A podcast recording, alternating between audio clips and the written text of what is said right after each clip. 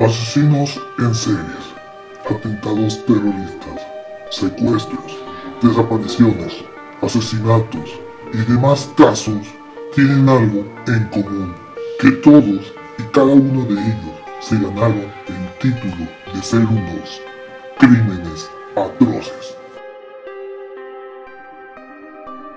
Bienvenidos sean a Crímenes Atroces, el podcast en donde cada semana yo, Santiago Quiroz y Abato, les contaré a todos ustedes los casos de crimen real más atroces, macabros, mediáticos, terroríficos y sanguinarios que han marcado la historia de la humanidad. Bienvenidos sean al episodio 31 de continuamos con este mes de octubre con terror. Y les traje un caso interesante. Y sí también ya como se dieron cuenta traigo una chamarra porque ya está empezando la época de frío igual para que debe mucho, si están escuchando este episodio al lado con un chocolate caliente o un cafecito, perfecto para esta época de frío. Pero, y ahora vamos a combinar este caso que incluye lo paranormal y el crimen real. La madrugada del 13 de noviembre de 1974, en la casa número 112 de Ocean Avenue, Avenue en Amityville, Nueva York, un hombre de 23 años asesinó a sus padres y a sus dos hermanos con un rifle. Al principio se comentó que fue un sicario quien cometió el crimen, pero el hombre en cuestión afirmó que escuchaba voces que le incitaron a matar. Este es uno de estos casos que mezcla el crimen real con lo paranormal, ya que después de los asesinatos fue una de las investigaciones más famosas de la pareja de paranormalistas Ed y Lorraine Warren, los del conjuro. Así que hoy conocerán el caso de Ronald DeFeo Jr., o también conocido como el terror de Amityville. Si no saben cuál, quiénes eran los Warren, eran los del, son los del Conjuro, bueno, de la saga del Conjuro. Y este es uno de los casos más famosos, ya que supuestamente es el chavo que asesinó a sus padres y a sus hermanos estaba bajo bajo posesión demoníaca, según lo confesó. Pero ya veremos alrededor de esto. Y antes de continuar, quiero decir que con un caso con el que hay un caso con el que yo puedo comparar este caso. Se los contaré al final del episodio. Bueno, Ronald Joseph DeFeo Jr. nació el 26 de septiembre de 1951 en Brooklyn, Nueva York. Fue el hijo mayor del matrimonio conformado por Ronald DeFeo Sr. y Lois Bringate.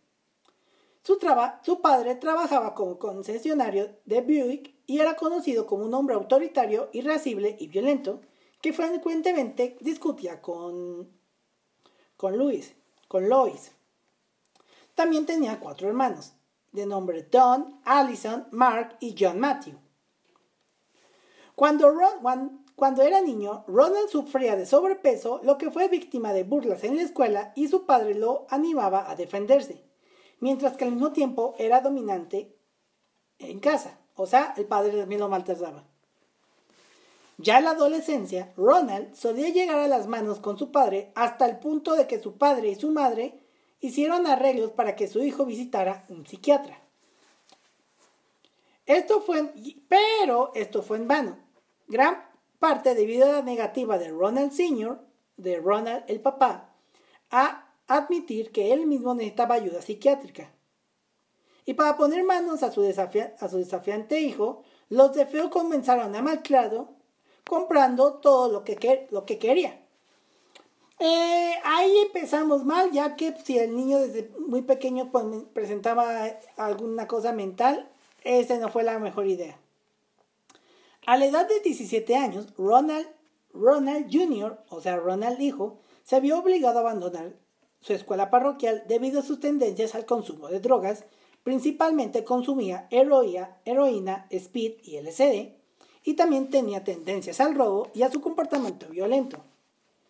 En una ocasión, mientras estaba en un viaje de cacería, Ronald apuntó con un rifle cargado a uno de sus amigos, ahuyentando a este último. Un año más tarde, su padre lo contrató para trabajar como empleado en su, en su concesionario. Sin embargo, era un trabajo difícil para él, ya que siempre recibía una cantidad de dinero en efectivo cada semana independientemente si se presentaba o no a trabajar. Era un mendigo nepo baby, por así decirlo. Y durante ese periodo, las peleas con su padre se volvieron aún más violentas hasta el punto que una vez intentó dispararle con un rifle, que irónicamente no disparó, algo que veríamos más adelante. Dos semanas antes de los asesinatos, la relación con su padre había llegado a un punto de ruptura. Ruptura. Ronald, el Ronald padre, descontento con el dinero que recibió, Ron, digo, Ronald Jr., descontento con el dinero que recibió de su padre, se las arregló para, para ser robado con la ayuda de un cómplice con el que luego compartió el botín en, en su camino a un banco donde debería haber depositado 20 mil dólares de la época en nombre de otro miembro del personal del concesionario. Cuando las autoridades lo interrogaron sobre el suceso, se negó a cooperar, lo que llevó a su padre, a su padre el viernes anterior a los asesinatos a gritarle, y cito, digo cito, tienes el diablo en la espalda, a lo que Ronald Jr. respondió con un, tú capullo gordo te mato, o sea, gordo te mataré. Para este punto, la, la familia vivía en, en la ciudad de Amityville, Nueva York, en el número 112 de Ocean Avenue, que actualmente esta casa pasó a ser el número 108, por razones que les explicaré más adelante. El rifle que Ronald, Ronald empleó para matar sistemáticamente a tiros a cada miembro de su familia en las primeras horas de la madrugada del 14 de noviembre de 1974, ya llegamos al asesinato, era una de muchas armas que guardaba en un armario de su habitación, porque Estados Unidos puede tener armas. Tiempo después de la masacre, se duchó tranquilamente, recortó su osito y se cambió de, vestimenta.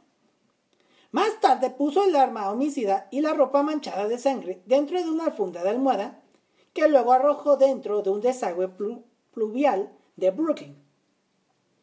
A las 6 de la mañana fue a trabajar al concesionario Buick, llamó a su casa varias veces, llamó a su novia Sharon Klein, de 19 años, y por la tarde fue a su casa donde volvió a llamar a sus padres.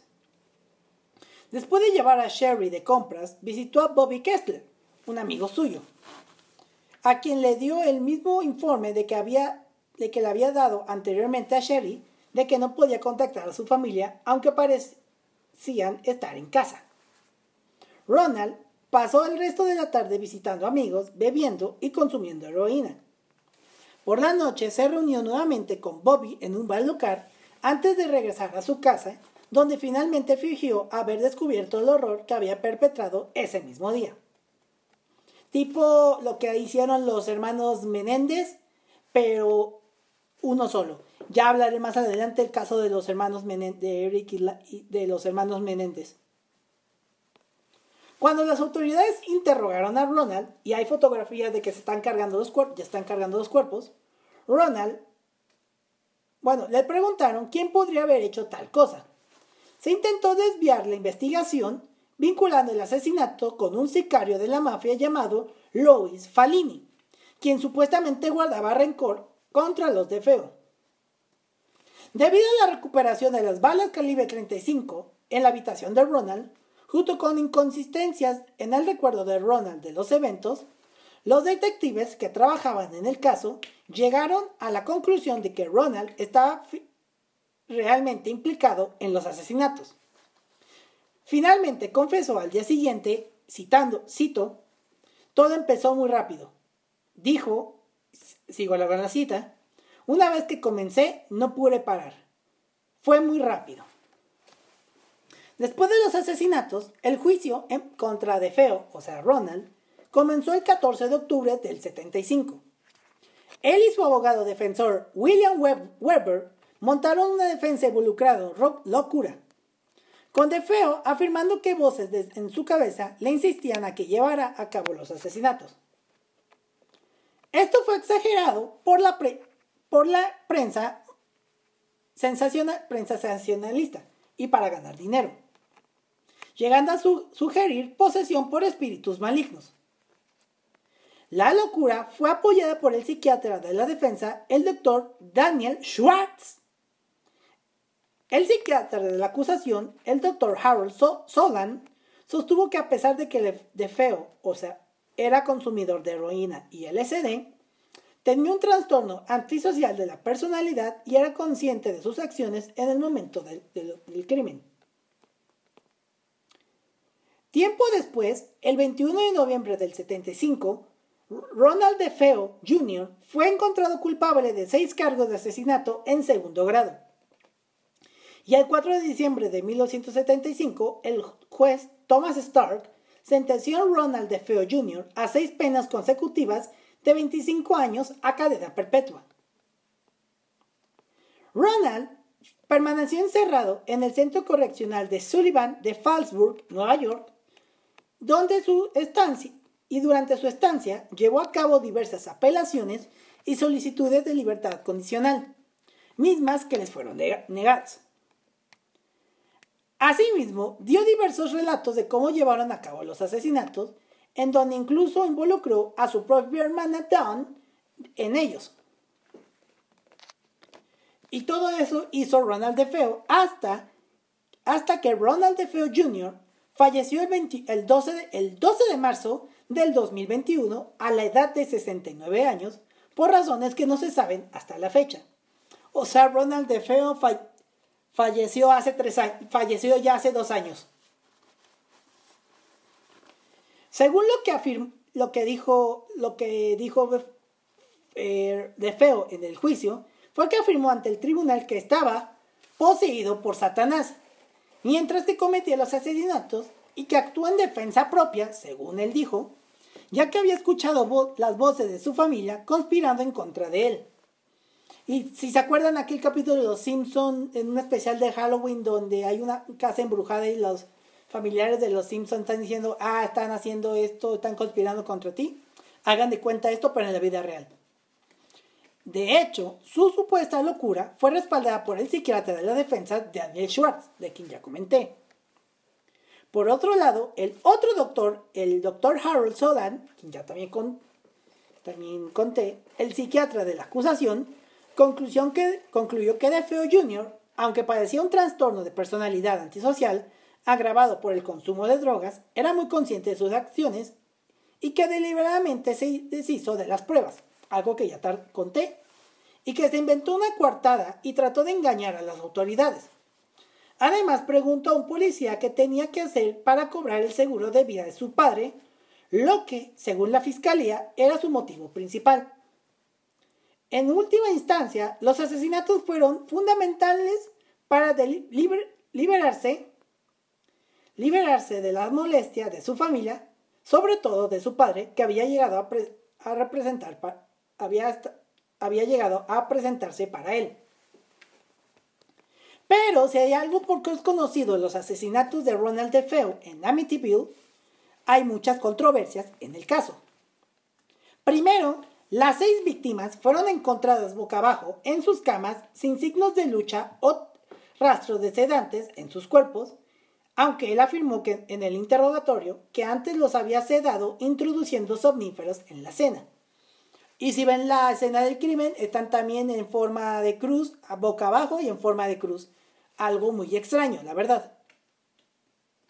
También se especuló que alguien de la escena de la casa debería haber sido despertado por el ruido de los disparos. Y viendo el arma, y yo viendo el arma de que también que se utilizó, esa la arma que utilizó era como un tipo escopeta y esas producen mucho ruido. El cual, sin, si no posees un silenciador para esa arma, es, es probable que se despierte con el ruido, ya que esos producen mucho ruido. Entonces es imposible que la familia no escuchara el disparo. También los vecinos informaron no haber escuchado ningún disparo, por lo, a pesar de que ya lo, le comenté de que el arma no tenía silenciador, y solo algunos que todavía estaban despiertos a la hora del crimen recordaron que habían oído, oído a ladrar a Shaggy el perro pastor de la familia. La investigación de la policía concluyó que las víctimas estaban durmiendo al momento de los asesinatos y que el rifle no había sido equipado con un silenciador, como ya les comenté. Los oficiales de policía y el médico, y el médico forense que asistió a la, escena, a la escena estaban confundidos por la rapidez y la magnitud de la matanza.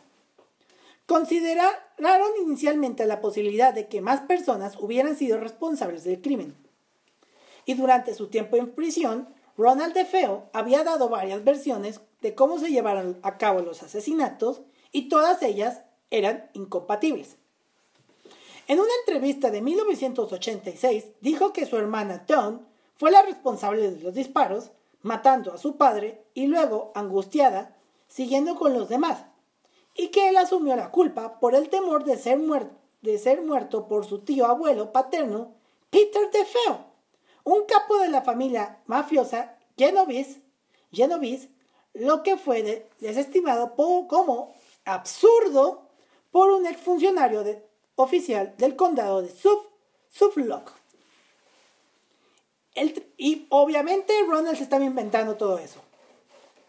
El 30 de noviembre del año 2000, Ronald DeFeo supuestamente se entrevistó con Rick Osuna, autor del libro The Night, The Night That the Feos Die, que fue publicado en el 2002. y de acuerdo con Osuna, DeFeo le dijo que él cometió los asesinatos con su hermana Dawn y dos amigos no identificados por desaparición, entre comillas, y dijo que después de una pelea furiosa con su padre, él y su hermana planearon asesinar a sus padres y que Dawn asesinó a los niños con el fin de eliminarlos como testigos. Él dijo que se enfureció al descubrir las acciones de su hermana, lucharon, la alejó inconsciente en su cama y le disparó en la cabeza. Se ha informado que durante la investigación original policial, rastros de pólvora se encontraron en el camisón de Dunn, indicando que quizás no pudo haber disparado un arma de fuego. Pero esta línea de investigación no fue seguida tras la confesión de Ronald DeFeo y luego se comprobó que los rastros se revieron a que, recibió el disparo muy, muy cerca, desde muy cerca. Los intentos por contactar a, los dos presuntos cómplices fracasaron, ya que uno murió en enero del 2001 y el otro se dice que entró a un programa de protección de testigos. De estos programas que si eres testigo de un crimen, la, la policía te protege dándote una identidad y una ubicación diferente. Asimismo, Ronald DeFeo Jr. tenía una relación tormentosa con su padre como ya lo conté, era un hombre serio y autoritario, que tratando de dejar, a dejarlo de su elección, la había ingresado a una academia militar, de la cual fue expulsada por provocar peleas y consumirlo y consumir drogas. Y luego le encontró empleo temporal en una empresa, de automóviles, pero él, pero el por qué asesinó, pero el por qué asesinó a la familia entera sigue siendo estando poco claro. La fiscalía en el juicio sugirió que el motivo de los asesinatos fue cobrar el seguro de vida de sus padres.